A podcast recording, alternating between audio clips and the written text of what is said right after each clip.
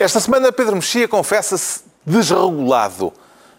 João Miguel Tavares sente-se conflituoso e Ricardo Araújo Pereira declara-se perna. Está reunido o Governo de Sombra.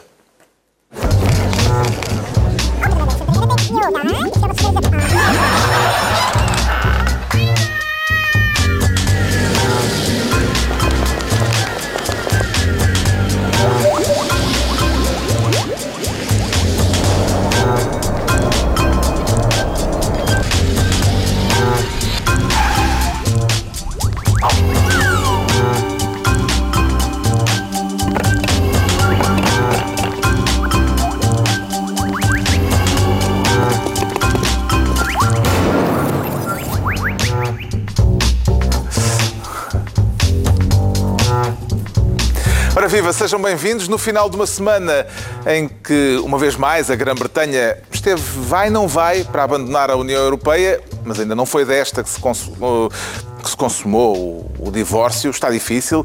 Havemos de falar disso mais adiante, neste Governo de Sombra, em que o Ricardo Araújo Pereira quer ser Ministro da Encenação. E de que género teatral é que estamos a falar, Ricardo Araújo Pereira? É, eu acho que é farsa. Farsa? A impressão que é farsa. Uh, onde é que o espetáculo está a ser levado à cena? Uh, tá, ali é na zona de tancos e tal. É, ainda, ainda, é, ainda é tancos. E ainda tem público ou já começa a fartar? Já começa a fartar, sim. Começa a fartar. Há aquela frase Então, do portanto, vamos tratar do tema. Vamos tratar do tema, sim, claro, aqui. É que esta, isto é hora para adormecer. não é? Exatamente. Há É aquela uma frase... historinha boa para adormecer? Sim, mais ou menos. Há aquela frase do Marx de que a história se repete primeiro como tragédia e depois como farsa. E, a história agora já de estamos na Tancos- fase Mas a história de Tancos ainda é- Entrou diretamente entrou diretamente, sim, sim. Ah, Quer falar dos mais recentes desenvolvimentos no caso Exato. do roubo de material em tancos? O que é que há de novo, exatamente? Uh, há algumas coisas, por exemplo, um, houve um major, não é? Acho que é um major, que foi, foi depor à, à Comissão Parlamentar de Inquérito e disse que um, o ministro sabia que a recuperação do material não tinha ocorrido da forma publicitada, mas sim através de um informador, que aquilo tinha sido uma encenação da PJ militar e o ministro, sabendo, não é? participou nessa encenação. E por isso é aquele, é aquele momento do, das peças, por exemplo, o Shakespeare faz muito isso de plays within plays, não é? São, são, é uma peça dentro da própria peça, uma encenação. Chamada Mise en Abîme. Exatamente. Até, e, e, e então é- Já falámos é inglês disso. e francês desde Já- o início deste programa. Vamos tentar, em alemão, vamos tentar alemão em breve. sim. e português. E portanto, hum, isto significa, eh, até certo ponto, significa que o Ministro da Defesa fez teatro. E é nessa medida que eu estou preocupado, porque quando o Ministro da Defesa faz teatro, e nós já tínhamos tido um Ministro da Cultura que era belicoso, que era, que era o Carrilho, isto parece Bem, e indicar... o próprio João Soares, O próprio João Soares também foi era belicoso. Era belicoso também. Então, e o próprio Azeredo Lopes, quando estava na ERCA, e é que ele fez teatro. Isso aí Lá foi está. o conservatório inteiro, a fingir que não via nada. E portanto, foi bom. talvez devesse haver... Ele já finge que não sabe de nada desde essa altura. Sim. Foi apenas um continuar da carreira. convinha uma maior noção do cargo para os ministros que os ocupam. Pelo visto, há aqui um intercâmbio engraçado entre o Ministério da Defesa e o da Cultura. Talvez os ministros da Cultura beligerantes pudessem ir para a Defesa e o Ministro da Defesa teatral pudesse ir para a Cultura. E era uma solução que deixava toda a gente Eu contente. estou sempre a propor soluções ótimas, ninguém me liga nenhuma. Depois de ter caído o Ministro da Defesa, na sequência deste caso, parece-lhe que há ainda nele, no caso de Tancos, potencial para vir a fazer moça no governo, Pedro Mexia? Eu acho que é mais do que moça e mais do que o governo, porque, na verdade, o que acontece é que isto não foi simplesmente. Há uma, há uma possível maneira de, de- de ver esta história que é. Roubaram umas armas, depois encontraram as armas, o Ministro da Defesa, entretanto, demitiu-se e acabou a história. A história está longe de ser essa. A história está longe de ser essa porque havia uma, uma grande balda, é o termo técnico, que permitiu que as armas fossem roubadas assim. Houve um processo de recuperação igualmente ridículo. Vimos aquelas explicações do Soares responsável militar que realmente eram eh, aflitivas. Há as pessoas que dizem que informaram ou que não informaram, ou que tiraram fotocópias, ou que foi no WhatsApp. Houve o chefe de gabinete que viu, mas não descortinou. Já vimos isso tudo. Sim. E há a possibilidade de haver outras pessoas que foram informadas. Agora também, tem, também foi puxado mais uma vez o Presidente da República ao barulho. falar disso, sim. E, porta- e, portanto, é, o dizer que isto, é uma, que isto é uma coisa que afeta ou o Ministro que se demitiu ou o Governo do António Costa é muito pouco para a gravidade deste caso. Só que nós não estamos muito mais esclarecidos do que, do que estávamos. Está cada pessoa a defender a sua versão. Vimos, aliás, que isto... Sim, mas já estás na fase ninguém quer saber. Em termos de opinião Já está, pública, é já verdade. está, em termos já de opinião pública, Já ele está na fase já ninguém quer saber porque não há nenhuma... encerrado. Aparentemente não há maneira de esclarecer isto. Até porque já houve um bode expiatório. Normalmente, quando há eh, um bode expiatório, o caso encerra, a não ser que haja depois outros. Houve, mas eh, é um, Houve e é um que conflito interno entre PJs, a Claro, é militar isso. e a outra, essa, e é da- isso tudo essa é das já... coisas mais graves, porque isso vai voltar a acontecer. Se, há, se, há, se há duas polícias que entram em, que entram em conflito e dizem ah, não vamos deixar que sejam eles a descobrir isto, não vamos deixar... Quer dizer, há problemas que são estruturais independentemente de tanques. Isto são... Há problemas no exército português, nas Forças Armadas portuguesas, que não vão... E, portanto, eu não percebo que alguém possa estar contente eh, com o que aconteceu, quer as pessoas que estão contentes porque o ministro caiu, quer as pessoas que estão contentes porque só o ministro caiu, porque eh, isto terá repercussões Tem que não são boas. como os- Tem como os terremotos, exatamente, é isso. Eh, Na Comissão Parlamentar de Inquérito foi também ouvido esta semana o antigo diretor da Polícia Judiciária Militar, cujas declarações põem em causa eh, também o próprio Presidente da República. Que grau de gravidade João Miguel Tavares é que atribui às declarações do Coronel Luís Vieira? Quer dizer, as declarações são bastante graves. Que, mais uma vez, este é o tal assunto que ias enquadrar, é isso? E enquadrar. Enquadra, eh, enquadra. O, o Coronel eh. Luís Vieira eh, diz que eh, depois de ter insistido que considerava esta decisão da Procuradora-Geral da República, a decisão de dar a investigação à Polícia Judiciária Civil violadora de três leis da Assembleia da República, estou a citá-lo, o Presidente da República ter-lhe-á dito que eh, já falou, ou que ia falar, aliás, que ia falar com a PGR, com a Procuradora-Geral da República, e deu um conselho ao Ministro da Defesa para falar com a sua colega, a Ministra da Justiça. Não sei se falou ou não, conclui ele. Portanto, eh, diz que Marcelo Rebelo Sousa teve um papel eh, ativo eh, no sentido de travar a decisão da, da- da Procuradora-Geral da República de dar o caso à Polícia Judiciária Civil. Exato. Isto seria grave. Este senhor, atenção, mas com certeza que seria grave. Portanto- e é, mas vejam bem, o que é divertido nisto, este senhor vai acusar, não é? Chega a acusar, diz isto realmente é uma vergonha. Aquela PGR queria entregar eh, este processo à PJ, da vez da PJ militar, isto é uma vergonha porque é, é- é dar cabo das leis da nação. E então o que é que ele diz? Ah, então eu fui pedir ao Presidente da República para dar cabo das leis da nação e destruir a separação de poderes e ir meter umas cunhas àquela PGR que estava a cometer ilegalidades. Por razões patrióticas, como, como ele explicou. Isto é inacreditável, não é? Quer dizer, é inacreditável. Eu não sei se este senhor... É às vezes, inacreditável no sentido em que não acredita na versão dele? Atenção. A versão dele, eu não sei o que é que o Marcelo esteve com ele num cantinho. Ele diz que foi à frente de muitos oficiais. O que é que ele disse ali? E, e o que é que tu dizes ou não num bate-papo? Ah, mas o senhor está bem e tal. Eu até consigo imaginar o Marcelo dizer sim, realmente. Sim, sim, vou dar uma tal, fala- vou vou falar, isso, é, vou pá, ver, pois é. E tal. Agora, trans- agarrar numa conversa destas, mais ou menos informal, e transformá-la numa acusação para o Parlamento, das duas uma, este senhor é inconsciente e muitas vezes nós hoje em dia olhamos para os nossos militares e, e pensamos se eles andaram a estudar nos livros certos e, portanto, ele, ele não saber a gravidade daquilo que estava a dizer. Não leram o Sun Tse. Pois não leram, não, nem, nem o Montesquieu. E ele não saber o que é que estava a dizer.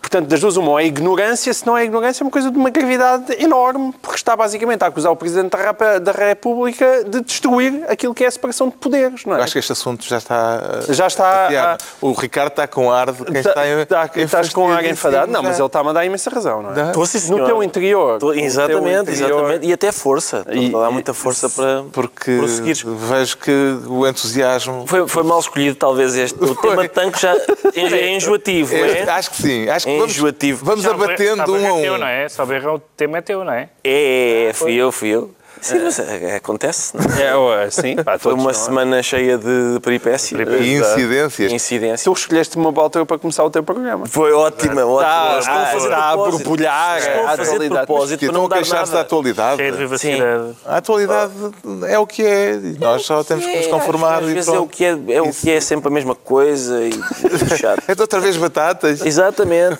Façam escândalos novos. Entregamos ao Ricardo Araújo Pereira a pasta de Ministro da Encenação. Agora o Pedro Mexia vai assumir o cargo de Ministro sem asilo. E agora como é que vai ser? Sem asilo, Pedro Mexia?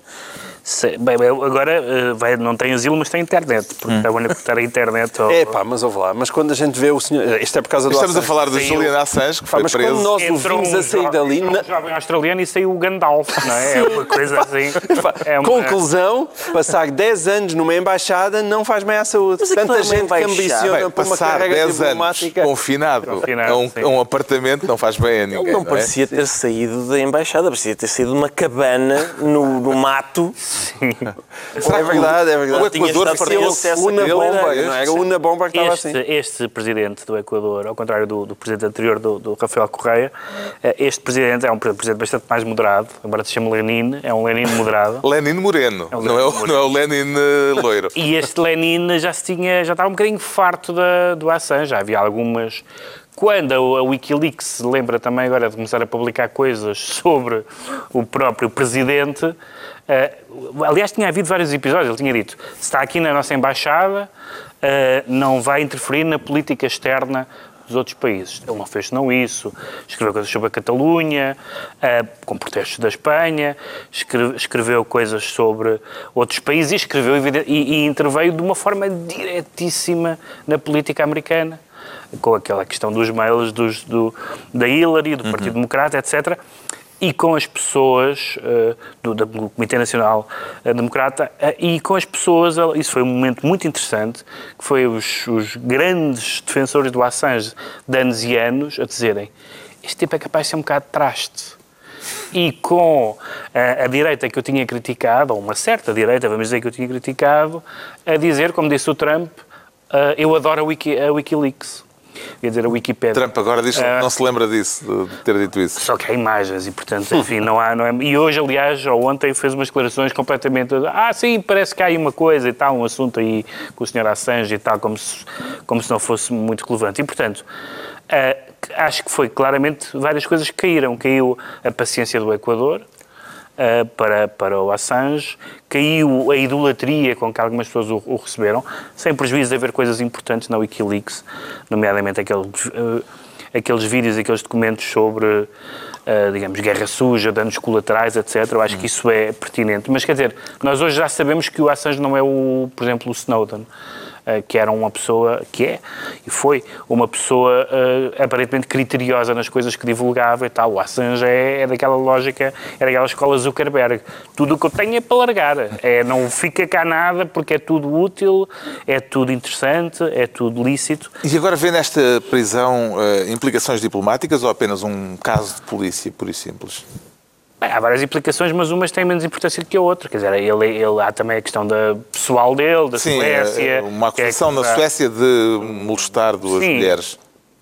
É, bom, mas isso eh, que é evidentemente pelo que os defensores dele veem como sendo uma coisa forjada para o, para o atingir, mas claro, que realmente não é isso que interessa. O, o que O interessa, que interessa é que parece que vai ser extraditado para os Estados Unidos, é uma das é... hipóteses. Não, mas a, eh, a, a extradição para os Estados Unidos é, de- é de natureza diferente. Para já, é de natureza diferente, É exato. duplamente diferente. É, é diferente porque é acusado de um, de um crime muito mais relevante do que, não é que não seja relevante os crimes de natureza sexual, mas o crime de, de traição, etc., tem uma componente política e não apenas criminal. E em segundo lugar, e isso está a ser usado agora, e bem, nesse caso, e bem, porque os Estados Unidos têm pena de morte, não é? E, e- pode haver assim algumas eh, ideias que passem pela cabeça e, portanto, haver, eh, garantir que não haverá extradição de europeu, de europeus não, mas de alguém Ele é está na- australiano. ele é australiano, mas de alguém que está na Europa para, para um país com para um país com, que, que tenha, que tenha pena de morte. Ah, mas ah, a discussão ah, ainda, na verdade, é sobre,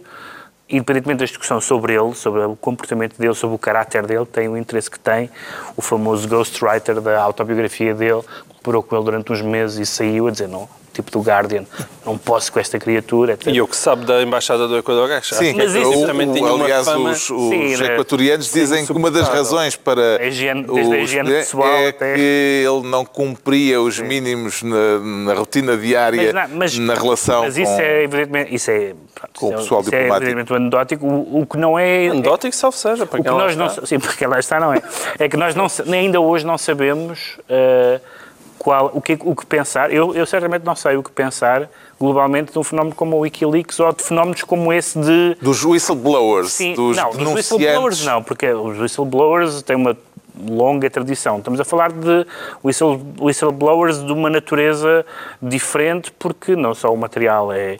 Por exemplo, eu acho, eu, no limite, a, a correspondência diplomática parece-me que seria sempre uma coisa de salvaguardar, por aquela razão velha de que o- a, a diplomacia é melhor do que o contrário da diplomacia, não é? E, portanto, a, a diplomacia deve estar um pouco ao abrigo disso. Mas houve coisas realmente positivas eh, na- na- nessa, nessa cultura da- do Wikileaks e houve coisas realmente muito negativas. E, portanto, o, o Assange é um, é, um, é um epifenómeno, como somos todos, não é? Ah, alguns nem fenómenos somos.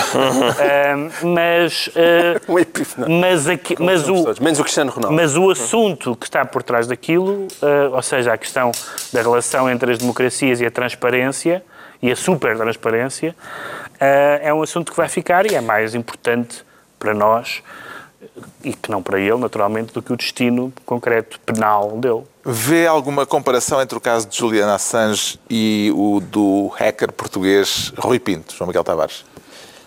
Até posso ver, quer dizer, no sentido em que são. Estamos a falar do personagens- whistle, whistleblowers. É verdade. Eh, Um só para com mais força do que o outro. Um é? para... como- Bem, exato. Um só para com bastante mais força. Mas, mas sim no sentido em que são personagens complexas e também no sentido em que muitas vezes não é fácil de hum, colocar uma fronteira entre, entre o whistleblower e o, de repente, o extorsionista, não é? Hum, eh, o Rui Pinto é um herói porque anda a divulgar segredos que, o, que a pátria deve conhecer ou também é aquele senhor que em tempos teve que andar a fazer uns acordos com bancos de onde andou a sacar massa. E isso acontece com grande regularidade. E, portanto, nós gostávamos muito que isto fossem personagens eh, angélicas, impolutas, cujo único interesse fosse um bem da humanidade, mas claro que está quando alguém domina as ferramentas da internet ao ponto de conseguir tirar de lá muita coisa, há sempre aquela tendência para, a certa altura, também tirar de lá dinheiro. Ahm, e, e então estas personagens. E houve uma fase em que ele vivem- estava um bocado amparado pela colaboração com os jornais, isso deu-lhe uma credibilidade. Agora estás a falar do Assange. Do Assange, do Assange, sim. Exatamente. Exatamente, mas, e- mas e depois lá está. É, quando ah, estas pessoas, para denunciarem supostamente países de uma civilização ocidental na qual nós pertencemos, têm que se aliar aos países menos recomendáveis ah, do planeta, também são, é sempre, são situações complexas, não é? são situações o próprio Edward Snowden, que apesar Teve de que ir tudo... para a Rússia, não é? Teve que ir para a Rússia, Exato, não é? exatamente. Eh, tendo, apesar de tudo, Sim, eh, um é uma outro figura menos- perfil, sim, claro. aparentemente, na, Sim, mane- na maneira como geriu a informação Sim, que foi mais que hábil. teve. Foi mais hábil, sem dúvida nenhuma. Considera Rui Pinto um vulgar criminoso, Ricardo Araújo Pereira, ou um denunciante com informações relevantes a quem as autoridades devem eh, ou deviam pedir colaboração, como defende a eurodeputada Ana Gomes? Pode, podem não ser, pode não ser uma opção ou ou. Pode, pode- lá está, ele pode acumular as duas. Às vezes, às vezes criminosos vulgares acumulam com pessoas que têm informações relevantes. Há um, há um filme do Clint Eastwood que, em, em que isso acontece ao próprio Clint Eastwood, em que ele está fechado, spoiler alert, está fechado num, num armário e vê o, acho que é o presidente, É o presidente assim, a ser assassinado. não, acho que é, é a matar uma pessoa. A matar, a matar, uma pessoa. Esse filme não é do Clint Eastwood, é com o É Clint com Eastwood. Clint Eastwood, foi, exatamente, foi o que eu disse.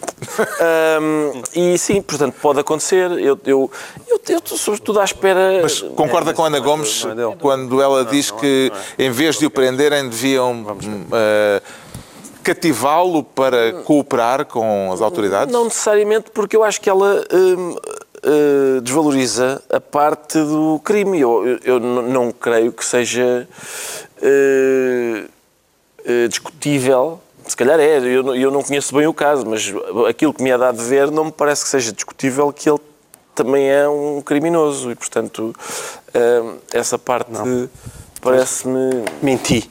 E estava a dizer, Pedro mexia com razão. É do Clint Eastwood. É o Absolute Power é do, do está. Clint Eastwood. Eu sei muito de.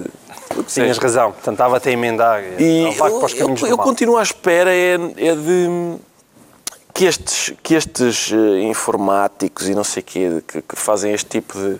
que se dedicam a esta atividade, hum, usem aqueles óculos escuros e consigam fugir das balas devagarinho e, e nunca mais, por Isso enquanto, não tem acontecido. Não tem acontecido, A sim. não ser nas fitas.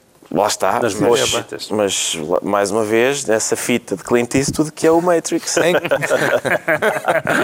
em que medida é que há aqui um elemento parasita a condicionar a forma como está a ser discutido o caso Rui Pinto por causa de haver um Porto Claro, Benfica com em jogo? Com certeza, claro que isso, claro que isso muda tudo, não é? Então, se ah, de repente transforma-se em Porto Benfica.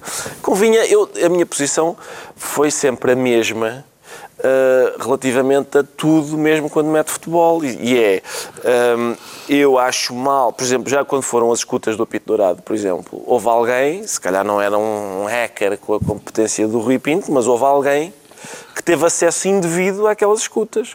E a minha posição é sempre a mesma, é há acesso indevido a coisas e eu condeno esse acesso indevido. A partir do momento em que as coisas são conhecidas, eu não vou fingir que não, que não as conheço.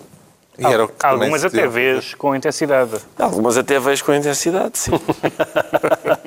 E era o que devia acontecer agora Acho que sim. eh, com, o- com o Rui Pinto. Bom, eh, então o Pedro Mexia fica eh, ministro sem asilo. Agora é a altura do João Miguel Tavares se tornar ministro do Brexit. Com muitos és, Sim, mas não era assim. não era? Então, Eu só escolhi isto mesmo para te ouvir dizer tipo Brexit! Ah, era, era o meu sonho. É um balido. Era para ele balir. não, ele era para Não. balir, mas ele não baliu. não, Bre... Esse não tem graça. não estou combalido. Como é que é outra vez? Brexit! Era para para bem, é? Muito giro, sim, sim, sim. Sim, não é? Obrigado. Foi, eu, eu, eu, Boa cabra. Imito a ovelhinha. Não era uma ovelha, eram ovelhas, era uma homenagem. Então, o, o como é que é às, o? pastagens, às pastagens do É Reino o quê? Unido. O? Brexit! Muito bem. Mas atenção, isto, nós estamos só a fazer isso porque é a única coisa que há para dizer sobre. É isso. Vamos continuar. Vamos continuar. Isso Não, é o então, Pedro Mexia que vai fazer. há muito mais para dizer. corre por nós. Ah, há muito mais para dizer, só que mas já nós- não é novo. Não, mas isto é uma sensação que sim, há, há sempre muito para dizer, mas tudo o que a gente diz não serve muito no sentido em que ninguém sabe. Esta é sexta-feira era mais uma data limite Ma- era mais uma. para uh, o divórcio, uh, que ficou uma vez mais adiado. Sim, sim. Uh, Agora, adiado para 31 de outubro.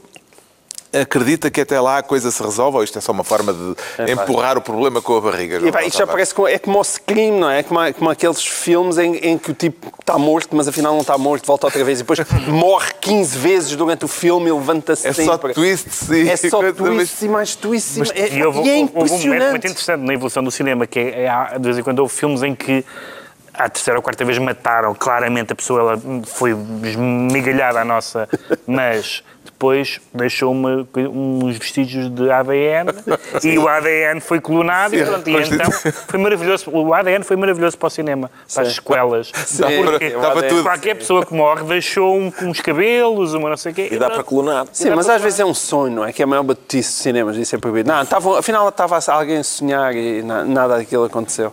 Mas, Está mas muito cinematográfico hoje. Exato.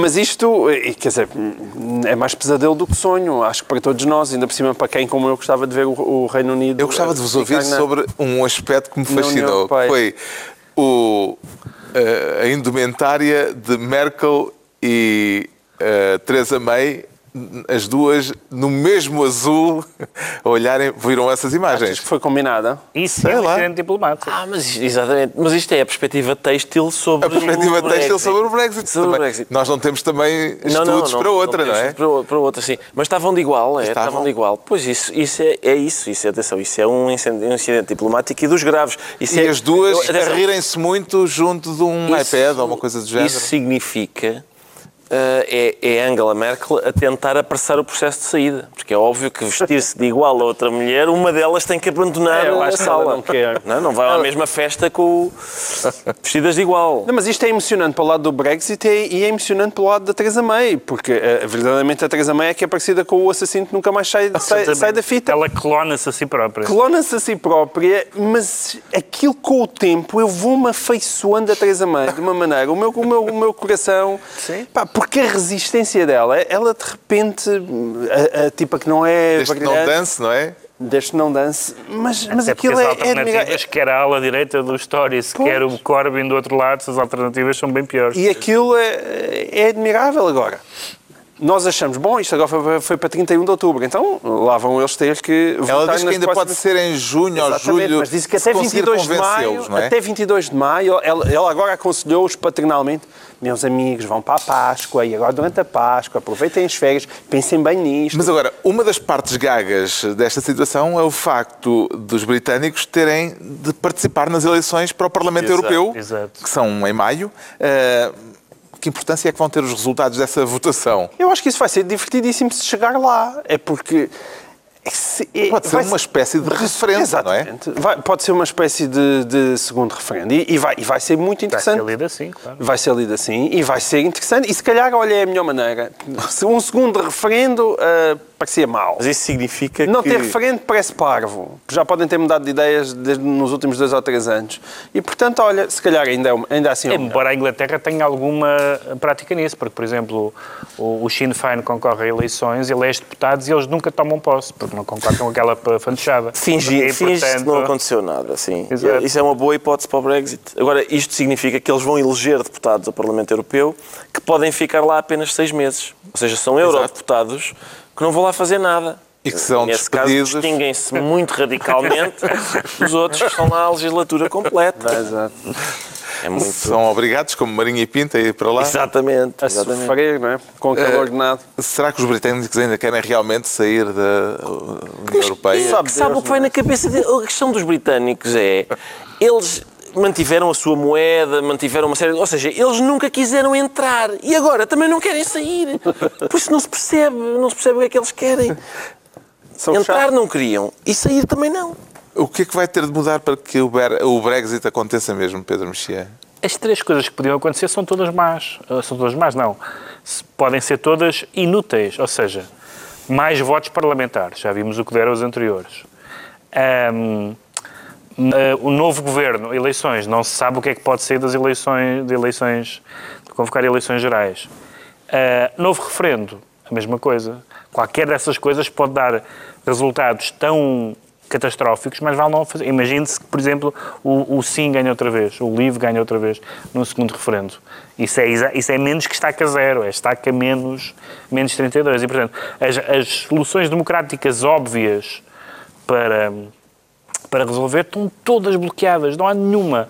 E houve alguém que dizia que a rainha devia finalmente tomar uma decisão, já que, já que tem estado tão quietinha nas últimas décadas e decidir. Há uma única solução para isto, que é.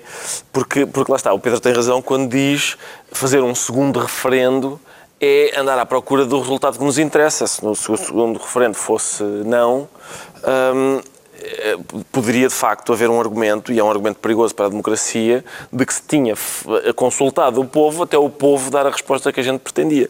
E por isso eu acho que não há alternativa a não ser fazer o, o- referendo, sim, mas há melhor de sete. há melhor de sete fazer referendos hum, e depois ver. E aí sim temos uma amostra mais, mais ampla. O povo Uma pode... série longa. Uma série mais longa de referendos. Sempre animava, não é? Exatamente. Aquilo só no Parlamento já começa a cansar. Cansa muito, sim. Bom, então, o João Miguel Tavares fica ministro do Brexit. Como é que é? É isso Brexit! Isso. Estão entregues mais da materiais por esta um semana. incrível. E agora fazemos uma pequena pausa. É melhor, é. Menos de um minuto Sim. para o João Miguel Tavares conseguir limpar a voz. livro ou coisa do género. Porquê que eram as ovelhas? TSF.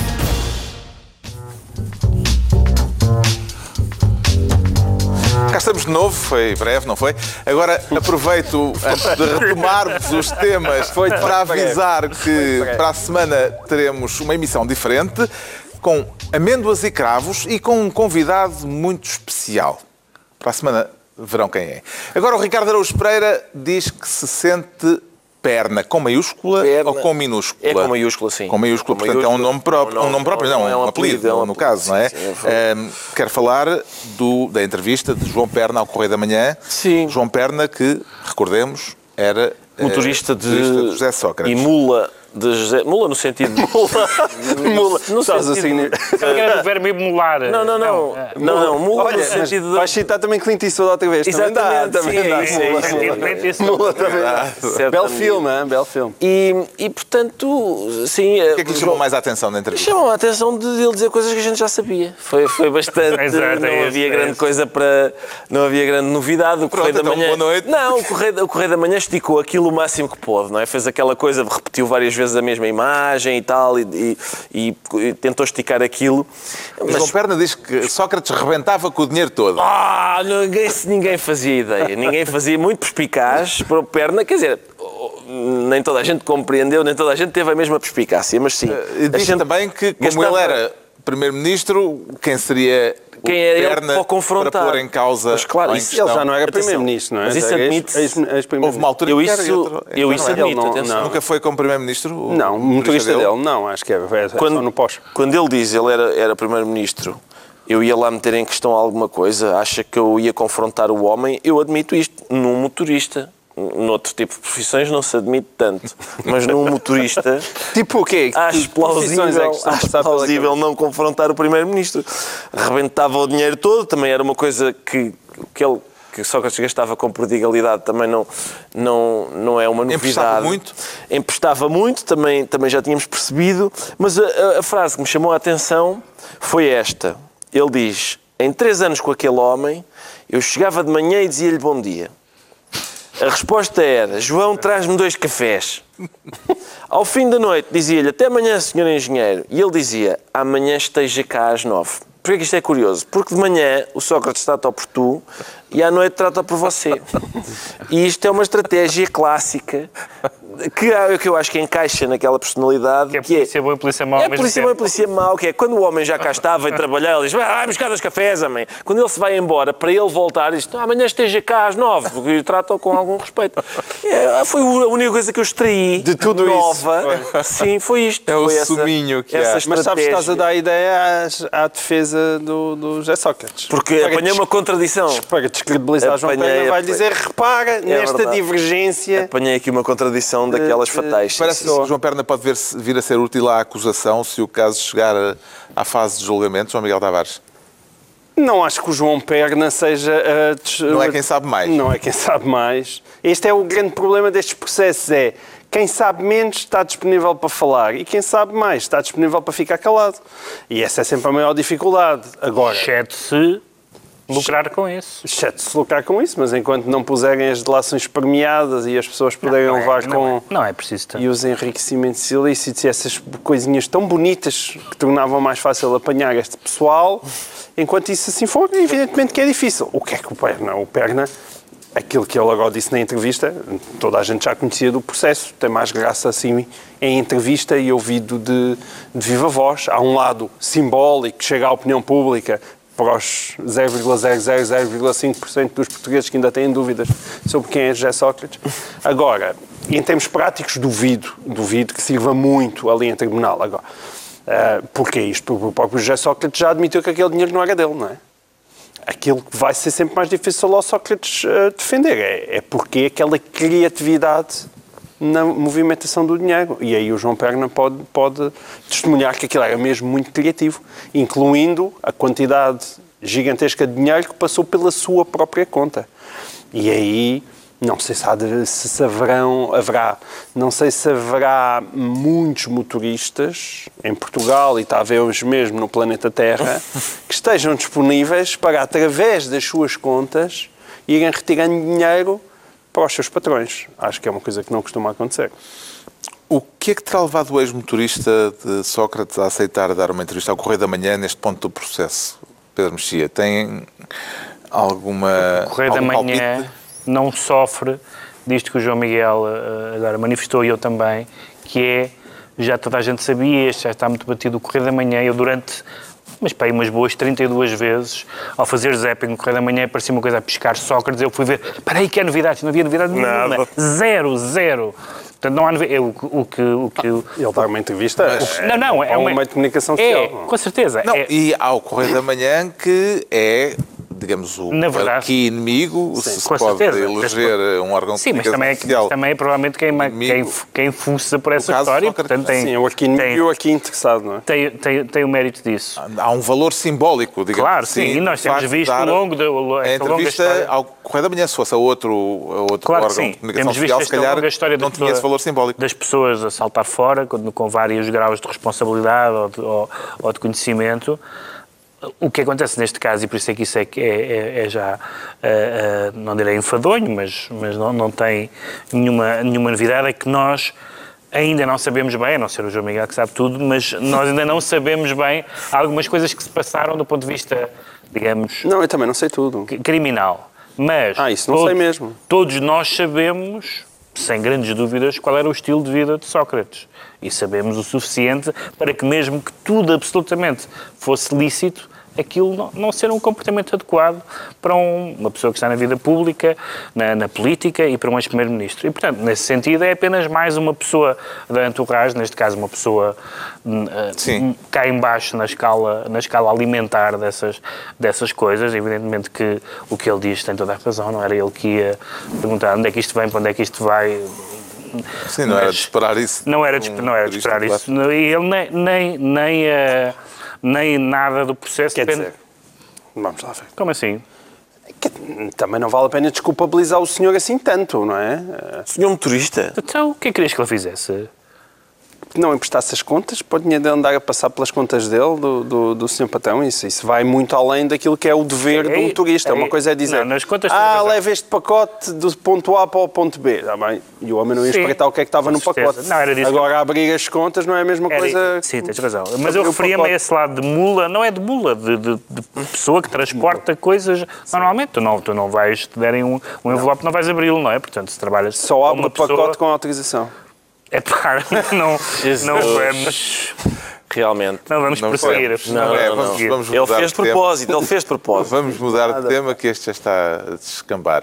Está esclarecido porque é que o Ricardo Araújo Pereira diz sentir-se perna. Quanto ao João Miguel Tavares, declara-se conflituoso. Anda com vontade de armar a algazarra, Miguel Tavares? Sempre, sempre, Sempre, sempre. é uma das coisas que nos faz ficar vivos, mas sempre pacificamente. Então, um conflituoso pacífico, isso não é um oxímoro? Sou- não, sou, é só verbal. É só, sou, só com os meus conflitos. É só são todos- garganta. São só de choque com a língua. Não, não, não, Olha, outra vez. Está Ele bonito. faz foi propósito, nada. ele faz propósito. Mas isso, isso, isso é porque todas as interpretações da língua portuguesa Vão podem... dar ao mesmo sítio. Sim, podem descambar sempre para o mesmo lado. O conflito, neste caso, tem a ver com uma acusação do PSD à Ministra da Justiça eh, de conflito de interesses nas negociações que ela manteve com a Associação Sindical dos Juízes. A acusação foi feita por David Justino, na Certo. TSF, eh, por causa eh, das negociações das carreiras eh, salariais da magistratura. Também lhe parece, como David Justino afirmou na TSF, que a Ministra esteve a negociar quanto vai receber quando sair do governo? Foi esta a formulação do vice-presidente do PSD. E não há sequer parece nisso. Não aparece. A, a- a- a tua pergunta, parece que a ministra esteve a negociar quando vai receber quando sair no governo? Não aparece nenhum aí. Não. Ela esteve Não. a negociar. A questão é se houve Se por causa- intencionalidade Claro. e se ela tinha essa motivação. Lá está. É evidente que a intencionalidade é muito difícil de julgar e eu não quero acreditar que a ministra, que tenha boa consideração, realmente está ali interessada naquilo para ganhar mais uns euros quando sair da- do governo e, e voltar à magistratura. A Ministra da Justiça, já agora só um, Hum. um parênteses, é, é juíza conselheira do Supremo Tribunal de Justiça. Exatamente, ascendeu já, já quando, era, quando era ministra. Ahm, o meu ponto aqui, e daí sentir-me conflituoso, é que isto é um conflito de interesses. E é um conflito de interesses que muitas vezes não é devidamente valorizado. Aliás, voltou a acontecer ahm, uma outra coincidência hoje de um outro, de alguém que é juiz, que era no caso o, o presidente da Câmara Municipal da Figueira da Foz, que agora é o novo secretário de Estado do Ambiente. E esta ida, ah, fala-se muito, muito em portas giratórias. E as portas giratórias geralmente se fala entre os políticos e as empresas, que são, evidentemente, portas giratórias demasiado escancaradas, escancaradas, vergonhosas e que põem o país com frequência em maus lençóis. Mas a porta giratória da justiça, entre a política e a justiça, é igualmente preocupante e é muito menos falada do que devia ser. Muito menos falada. Quando isto, quando, quando a ministra é acusada por David Justino, e depois ela indignou-se muito e lançou um comunicado até bastante agressivo a dizer que o David Justino, basicamente. Sim, uh, o que ela disse foi uh, as suas palavras, as palavras de David Justino, apenas dizem do que seria capaz se respondesse por uma área política correspondente à sua especialização profissional. Que é quem diz é quem é, basicamente. É... Mas isso não é argumento nenhum. Não se trata de ser a área da sua especialização, trata-se de ser a área para a qual ela vai voltar. E, portanto, com tudo isto, eu quero dizer que as portas giratórias também deviam ser impedidas no caso da Justiça. Ou seja, quem vai para o governo não podia voltar para os tribunais. É um outro problema grave que existe em Portugal, em que cada vez temos mais políticos, ainda por cima, a ocuparem lugares super relevantes em tribunais superiores. E isto não devia acontecer. Ou seja, evidentemente as pessoas querem, são juízes, são magistrados, querem de repente mudar de vida e querem fazer carreira política. Impecável. Não voltam para tribunais. Acho que os juízes devem estar, devem estar fora disto. E não, não devem, não deve poder sair de um governo e ir ocupar um cargo num, num, num tribunal. Considera censurável, Pedro Mexia, eh, a ministra ter tratado de um assunto que tutela, podendo ter interesse próprio na matéria que está em discussão? Quer dizer, eu por um lado acho que, acho que esse é, um, é, é, acho que é uma questão objetivamente que tem, que tem, pode ter interesse de levantar. Não, não me parece que seja exatamente, ou seja, que seja essa a intenção. Ela está a, a, a intervir numa área que, que, lhe compete como, como, como Ministra da Justiça. Há também a discussão sobre se, se os vencimentos dos juízes devem ser ou não acima do Primeiro-Ministro. É isso é uma outra, isso é, isso é, uma, isso é uma outra discussão. Mas uh, o que eu, o que eu achei que era uma acusação uh, excessiva quando ali e depois a resposta uh, da ministra, o comunicado, uh, não, não gostei nada, porque é, é, uma resposta mais serena. Pensei que o David Justino fez aquilo no estilo eh, provocatório, aliás, tem, tem estado mais musculado até do que, era, do que era seu costume, mas uma resposta mais serena do género. Um, não, sou Ministra da Justiça, trato dos assuntos da Justiça, este é um assunto relevante da Justiça.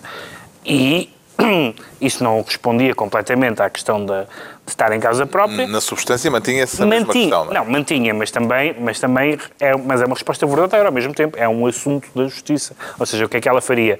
Como eu sou, como eu sou juíza e, e, e provavelmente voltarei a ser, deixo este assunto morrer? Ou, que, ou trata o meu secretário de Estado por mim? Qual era, qual era a solução? Uh, não, não estou a ver muito bem qual era a solução. Era uma cláusula de, neste, neste, assunto, neste assunto eu não posso intervir, então a ministra está diminuída nas suas capacidades políticas. Portanto, é uma questão que tem um lado objetivo melindroso. A resposta é uma resposta que não, não posso dizer que dê razão às críticas, mas é uma resposta destemperada que não ajuda muito a que essa, a que essa justificação serena que a mim me convenceria enquanto uh, cidadão eleitor de jornais, essas coisas todas, não, não foi bem o caso.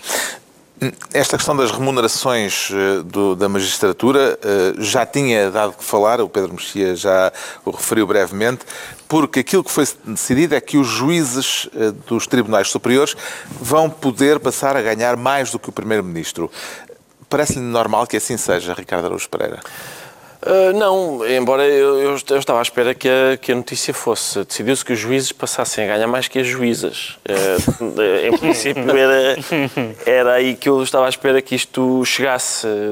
A justiça tem sido, aliás, nós. Era, é o passo seguinte. É o passo seguinte. É? Nós temos aqui, tivemos aqui a oportunidade de discordar da ministra quando ela disse que aqueles casos de que nós íamos referindo por exemplo, o caso do juiz Neto Moura era um caso isolado. E não era. Nós, só nós aqui referimos várias. Referimos, aliás, o daquela senhora, caso esse que conheceu um desenlace esta semana, a senhora que, a quem o juiz disse que o sexo a partir dos 50 não. E que é um outro decreto, é traz lido. traz lido no, Mas no ele, ah, exato. Não, li com muita atenção. Li com muita atenção. Sim, sim, por isso não me vou, não não, sobre ele. Esse mas eu, depois. eu acho. Mas o homem também pode opinar, então. Opina, opina, opinas opina. agora e ele decreta depois. Eu não, não, tenho nada não sejas contra coitadinho, ser mais conflituoso. Não tenho nada contra juízes passarem a ganhar mais.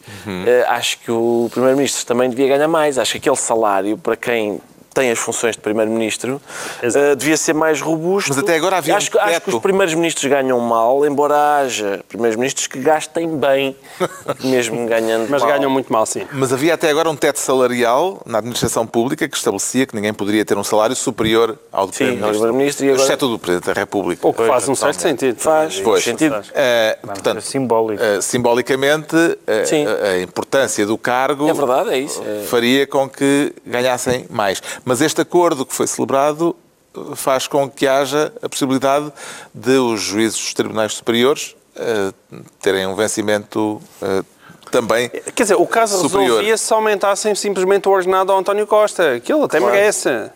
Sim, mas o- em princípio pensaram nisso, mas o Centeno não deixou. não, não me chega.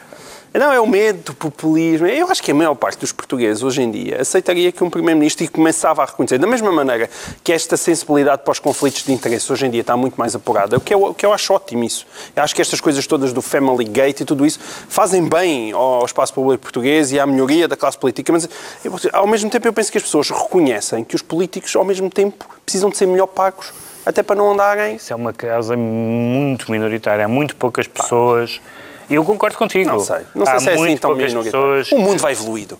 Vai ser otimista, Pedro Mexia. Acho, acho que, que alguém devia dar um bocadinho um passo em frente e, e reconhecer, porque é de facto absurdo que um juiz de um Tribunal Superior esteja a ganhar mais do que um Primeiro-Ministro.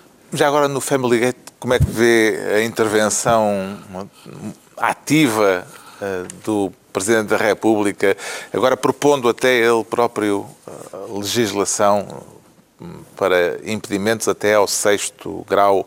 eh, Eu, eu, eu, relações eu familiares? elogio imenso essa posição do, do Presidente da República e já não vi uma, uma conversão tão comovente para aí desde que Paulo caiu do cavalo na estrada de Damasco. Porque eu lembro muito bem. Vocês são todos muito generosos para com o Presidente da República, mas eu não sou, apesar de ter sido nomeado para, para Presidente da Comissão no 10 de junho. Por uma razão simples, eu lembro muito bem do que é que o Marcelo disse da primeira vez. E da primeira vez que ele falou sobre este caso foi para proteger a Ma- a Mariana Vieira da Silva. Portanto, ele mudou imenso de opinião neste assunto. Mudou a um ponto tal que de repente já está a correr à frente de toda a gente. Sendo que eu, eu aplaudo isso, acho, que- acho que ele tem razão. Acho que, ele- que ele tem razão. Aliás, esta questão da, da própria vai lei que resolver eh, uma legislação eh, desse tipo? As pessoas todas começaram a, a- falar em relação à legislação que ele, que ele escreveu e de repente parece que era o, o- o Presidente da República que se estava a imiscu- imiscuir no, no poder legislativo, que não é o dele. Mas ele explicou, e penso que ele sabe do que é que está a falar, que é muitas vezes habitual o próprio Presidente da República escrever diplomas que diziam apenas respeito à Presidência da Presidência da República. República, ok? sim. E, portanto, era isso que estava em causa. Sim, depois, certamente, não é ele que o aprova, não é? Mas, pelos vistos, existe um- uma tradição de, em caso desses diplomas específicos, serem escritos pela própria Presidência da República. E, portanto, aquilo que ele estava a fazer não era propor uma lei, uma lei para o país, era propor uma lei específica para o Palácio de Belém. Ahm, e, e- ele agora também já veio dizer que, aparentemente, aquilo que é o projeto de lei do, do, do Partido Socialista, que é lei do suficiente. Partido Socialista, que é Que é até ao suficiente. quarto grau. Eh, Vai- o vai- dele ele até ao ao sexto sexto. grau. E... Quem dá mais? É quem dá mais, exatamente. Mas, eh, mas ele já disse que pode ser até ao quarto. E, e eu- aquilo que é o projeto de lei que foi apresentado pelo PS parece-me razoável. Ou seja, proíbe totalmente, também é o que faltava, não é? Portanto, dos familiares diretos de se nomearem, evidentemente, uns aos outros e depois eh, impõe a publicação do resto, não é? Das ligações, das chamadas ligações cruzadas. E isso parece-me razoável. Sempre quer que venha cá ao programa o seu primo, Ricardo Araújo Pereira. Eu tínhamos falado nisso, Pois. eu não me recordava dessa. Mas eh, eu tenho ideia que. Não, não, Até porque tu não estás com os proposta- teus primos. Eu dou, dou sim, senhor. Eles dão-se contigo? Mas protejo, com certeza que não, mas protejo, já protejo a família da, da, da exposição pública. Já trouxe a cadela. Não, mas assim, a cadela Não é família? com gosto. Não é, não é porque, apesar das parecenças, não, não há, de facto, não há, não há DNA em Eu- Mas a família pode ser família adotiva. Ah, bom, isso já é, quer dizer, isso E, portanto, é família na mesma, ou não? já abusivo. Essa interpretação parece-me abusiva. Estou, estou, estou Eu, a questão é esta: é, é- es- esta lei que está a ser preparada os- com os contributos do, do do Presidente da República, etc., ah, sobre as pessoas não poderem nomear os seus familiares. Em princípio, isso já não se fazia. O, o que, se- o que se Fazia aquele. uh, Foi, foi o caso das Sim, mas são pouquíssimos primos, casos, não é? não é? Pouquíssimos casos. A grande massa de casos é eu, no meio, o familiar daquele senhor e aquele senhor no meio ao meu. Ou no meio ao seu e depois o Carlos no meio ao meu. Mas isso, pelo menos agora, vai ser publicado, não é? Vai ser... eh, vai- ter que Vai ser ter divulgado, não é? lei. Portanto, vai ter que estar eh, exposto publicamente. Vamos lá ver de que forma, não é? Mas isso também não dava para legislar, não é? Iria ser realmente complicado. Senão, não é? De repente, o amigo e o primo e não sei o quê. Aí é O realmente... escrutínio é- ia ser complicado. O escrutínio ia ser complicado. Já sabemos porque é que o João Miguel Tavares se diz conflituoso. Agora vamos tentar perceber porque é que o Pedro Mexia diz sentir-se desregulado e que consequências é que isso pode ter, Pedro Mexia. tem as consequências de, de entrar, eh, de entrar com grandes expectativas e sair, eh, como é que é? Ir além. É tosquiado? tosquiado. Ir além, sair tosquiado, Não, mas não é bem isso. É as entradas... entradas, As entradas de de- leão e saídas de saídas de sendeiro. isso Acho que é essa, não é? essa. Eu estou com as tuas ovelhas, fiquei descontrolado. Brexit. que é o seguinte, a hiperregulação, eh, como a palavra indica, é difícil de regular. E então agora, como há aí uma série de, de dramas com as tecnologias, com a propaganda, com as fake news, com o, nosso, com o A coisa populismo, mais complicada ainda. quer-se regular tudo, mas depois vai saber e eh, não se sabe exatamente o que é que a lei quer dizer, há conflitos de competências. Sim, isto momento- é a propósito de um lamento, Sim. acho que se pode pôr eh, coisa nestes termos, da entidade reguladora da comunicação social que diz ser impossível cumprir a lei que rege a cobertura jornalística eh, das eleições, nos atos eleitorais. Eh, o que é que estará mal, a lei ou a interpretação da lei? Não, está, está mal. Não sei se a lei está mal. A, a amplitude da lei pode estar mal. A interpretação da lei, já tivemos aqui vários casos em que eh, falámos de o que é que quer dizer, sei lá, aquela história, o que é que quer dizer propaganda, Propaganda. essas coisas. Ah, E fake ta- news. E, e fake news. e depois há este choque entre duas entidades, que temos a- uma, uma entidade importante, com, mas com problemas, com alguns problemas, como é um órgão importante, mas com alguns problemas, como é a ECNE, e um órgão com alguns problemas como é a ERC, não é? Eh, que não é um órgão importante, mas que, mas que, enfim, mas que quer ser, ou gostava de ser um dia. Eh, e isto vai gerar, eh, não, não, não são, não, não é possível ter esta vontade de de limpar a, a vida democrática como, como isto. Eu, eu percebo perfeitamente na teoria e nas aulas de educação e moral cívica ou jornalística, percebo as intenções. Mas a possibilidade de chegarmos a bons resultados é quase impossível e, e, muito menos, há bocado falámos na PJ e na PJ militar. Então o que seria agora haver interpretações da CNE que não eram as interpretações da ERC, le, uh, leituras da lei diferentes, depois uh, as instituições queixam-se, nomeadamente a ERC, que não tem poder sancionatório, portanto o que é que vale a pena, é tipo a ONU, condena-se muito veementemente. e, portanto, e pouco mais. E não se percebe exatamente a que é que essa senha regulatória vai conduzir de, de, positivo. Como é que vê o facto do próprio legislador não ter cumprido a lei, João Miguel Tavares? Uh, uma das disposições do Exatamente. diploma é que ele devia ser revisto ao fim de um ano. Já lá vão quatro, vão quatro. Uh, desde que entrou em vigor e não houve oh. qualquer revisão. Ah, pá, sim, mas isso, se fosse só aqui, não é? Nós precisávamos de um simplex a entrar, não é pela legislação toda adentro e fazer, quer dizer, eu não, não consigo, é pá, sim, eu não consigo sequer imaginar qual é que é a percentagem de leis do país que, que são realmente úteis a alguma coisa, ah, mas tenho a ideia que há para ali um desperdício gigantesco. E então nesta área... É só facto, para dar trabalho aos estudantes de Direito, como o Pedro Mexia, é, exato. que passou pela Sim, Faculdade de é Direito. para dar trabalho aos estudantes de, leite, de Direito e depois é para dar emprego também ao pessoal todo que estes institutos uh, e que estas entidades uh, albergam. E, e eu, muitas vezes não se consegue perceber para que é que isto serve sequer. Para que é que isto serve?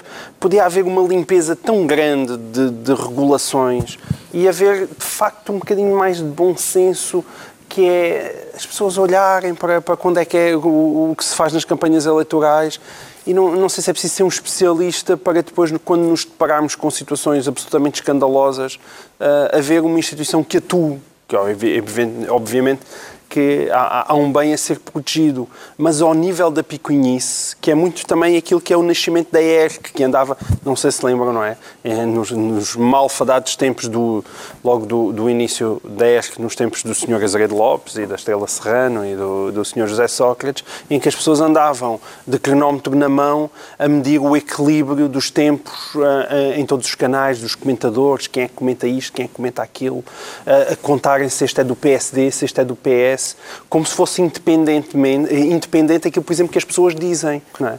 Por exemplo, Pacheco Pereira é do PSD, mas eh, quem, quem ouve o Pacheco Pereira, a maior parte das vezes, não é? A esquerda adora. Não é porta-voz do Não é porta-voz de coisa PSD, nenhuma. Como é, como é que isso se contabiliza, não é? mas, é, é mas é exceção, de facto. A maioria dos, dos, ah. dos políticos tendem a ser mais, mais? À direita? Não, ou há não, outros. Mendes? Não, há outros. O Marcos Mendes, quanta pancada é que já deu no Rio Certo. Sim, é do PSD. Mas tem a sua agenda. É muito difícil. Oh, não, com certeza que tem a sua agenda. Tu, mas tu tens só a dizer como as pessoas que estão na televisão têm a sua agenda. É muito difícil tu estás a fazer esse. Não, nós não temos agenda. agenda. Até porque não temos, até porque não temos atividade política. Essa é outra. Ser comentador e ter atividade política. É, opa, esse é um outro. Ah, bom. Todo um outro assunto bom, bom. que valeria a pena ser debatido. Sim. A quantidade de políticos comentadores. É pá, sim.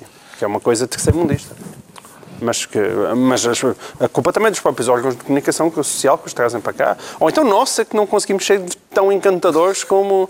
Se calhar, a gente às vezes está para aqui a dizer, mas não, se algum de nós conseguisse ser tão encantador como Marcelo Rebelo de Souza, Marcos Mendes ou Paulo Portas na televisão, se calhar eles punham outra pessoa, não faço ideia.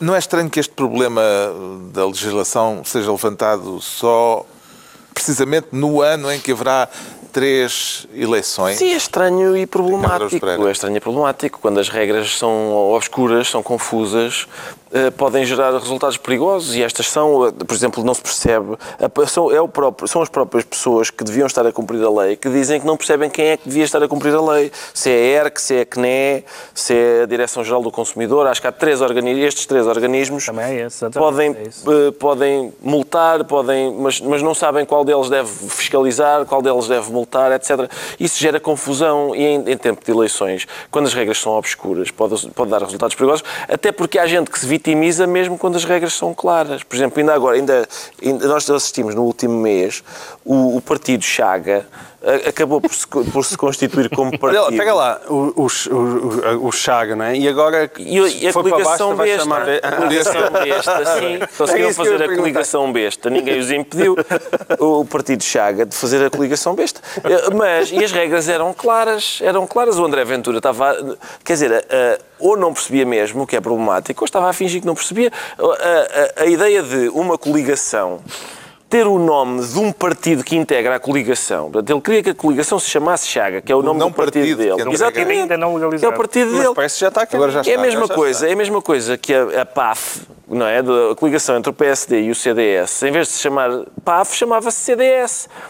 Não, não, não, se calhar não, se calhar não. Era muito simples, era, era, uma regra bastante simples de cumprir. E ele andou ali, então não pode ser chega, agora basta. Ainda bem que aceitaram basta, porque depois de chega e basta, era está quieto com isso, não te digo mais vez nenhuma, uh, tira-me isso daí. Quer dizer, podia ser.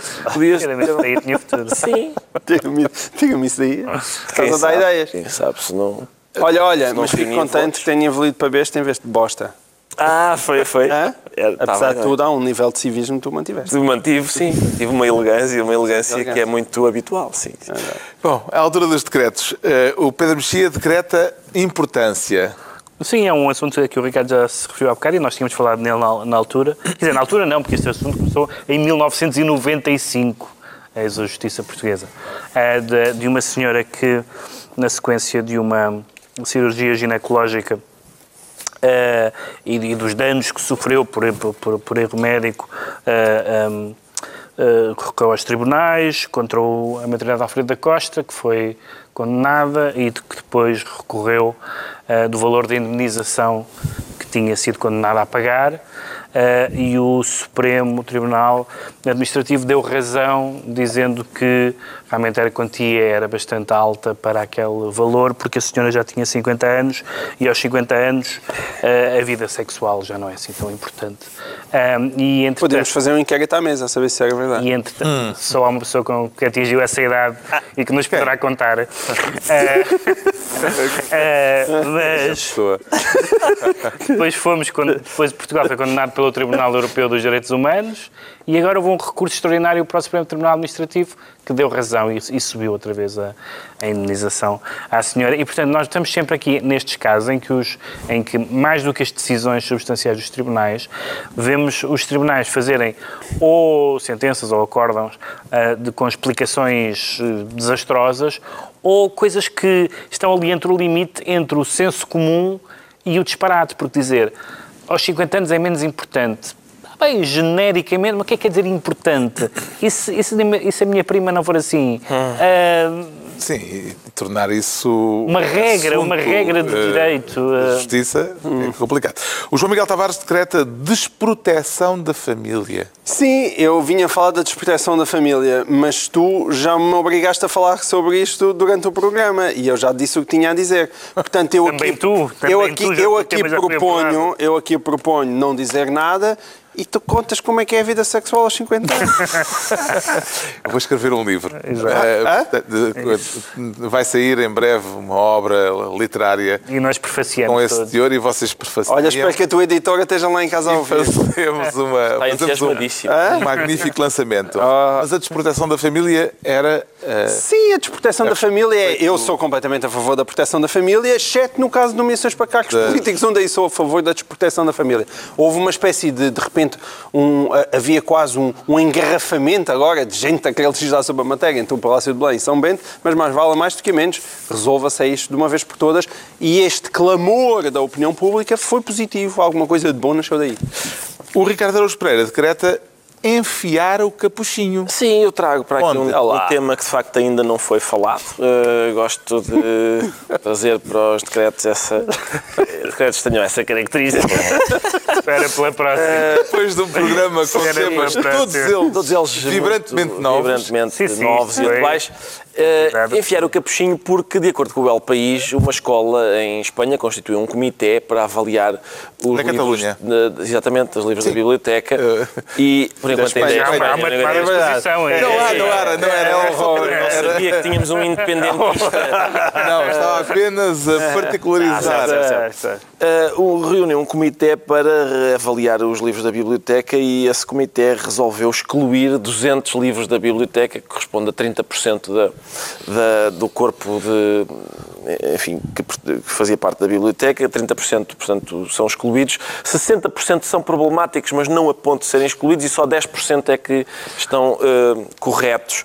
E, e uh, seria um episódio anedótico se a notícia do El País não dissesse que várias outras escolas em Espanha estão a, a trilhar o mesmo caminho. Na altura dos, dos, polémicos blocos de atividades, nós falámos aqui do facto de reconhecemos, claro, mostramos aliás os blocos e reconhecemos que havia estereótipos de género nos blocos, até indicámos alguns.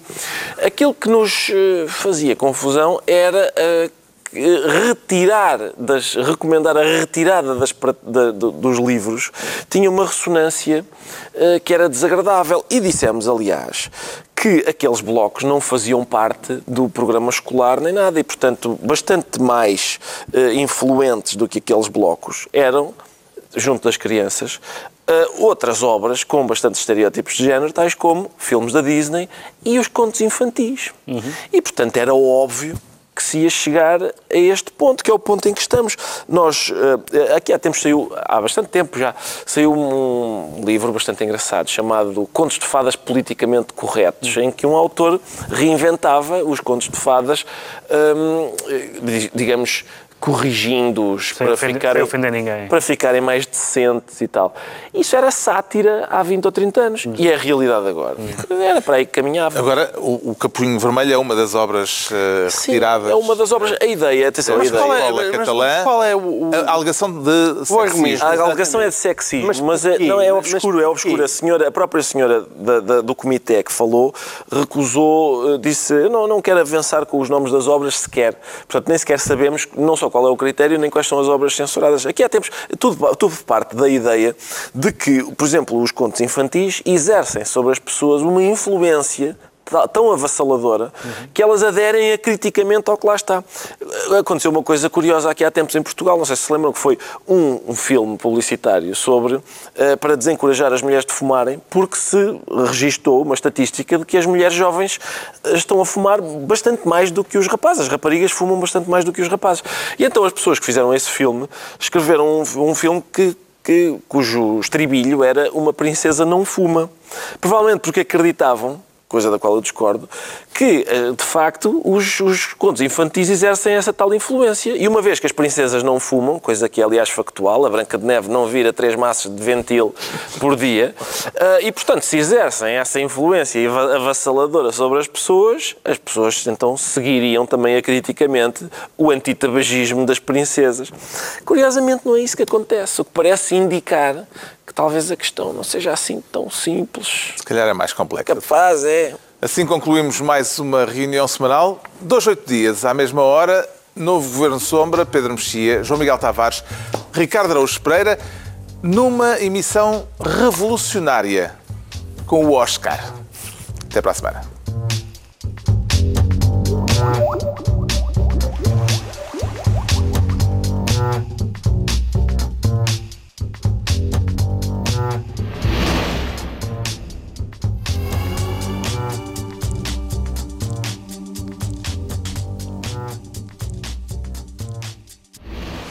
Este programa foi patrocinado por